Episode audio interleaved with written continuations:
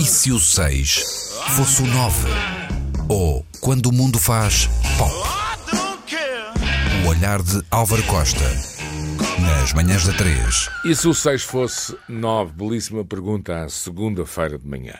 Tomem nota do tema do comício. Dizia alguém na rua, um desconhecido, ando nervoso. Andamos todos nervosos e nervamos-nos facilmente. Ou pelo menos temos formas de nos preocuparmos com tudo e com nada. Conseguimos encontrar explicações em tudo e mais alguma coisa. Somos experts em matérias das quais não sabemos cheta. E não podemos deixar para trás o vizinho agora do Facebook em qualquer assunto.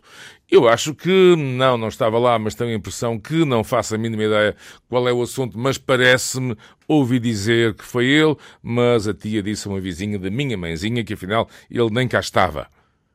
E agora, com uma audiência digital, uma velocidade estonteante e ao conforto de um teclado. Lembro-me maravilhado quando comecei os meus estudos anglo-saxónicos que se falava de uma coisa chamada Speaker's Corner, um bastião da civilização anglo-saxónica. Um banco, uma caixa, um cantinho no Hyde Park, a opinião, zastras, algo de ficção científica, mas evidentemente ainda mais no Portugal dos anos 70.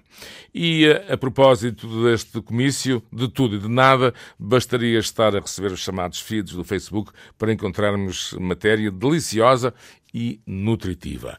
Mas se o 6 fosse 9 de hoje tivesse a ver com alguma coisa, tem a ver exatamente com isto e deixei propositadamente para o final. As teorias da conspiração o homem da gabardina que há em cada um de nós o arauto do olha que eles andem aí.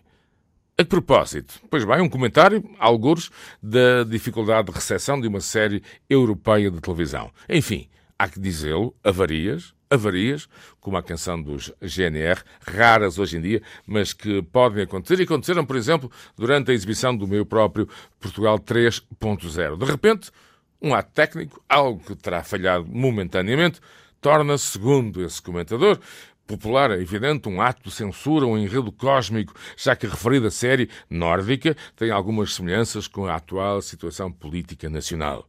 No século XXI, o pedimos desculpa por esta interrupção, a série segue dentro de momentos, transforma-se numa conspiração televisiva ao mais altíssimo nível.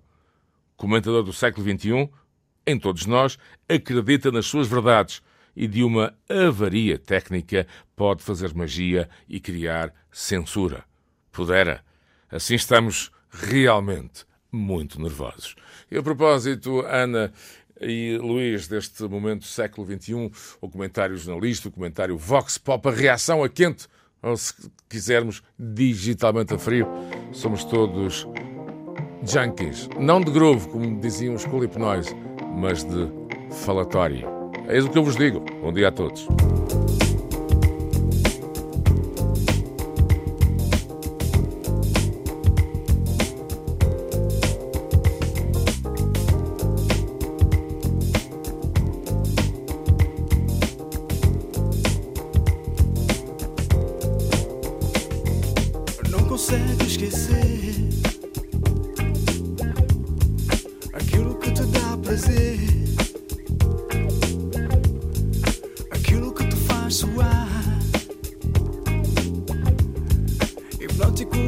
sign.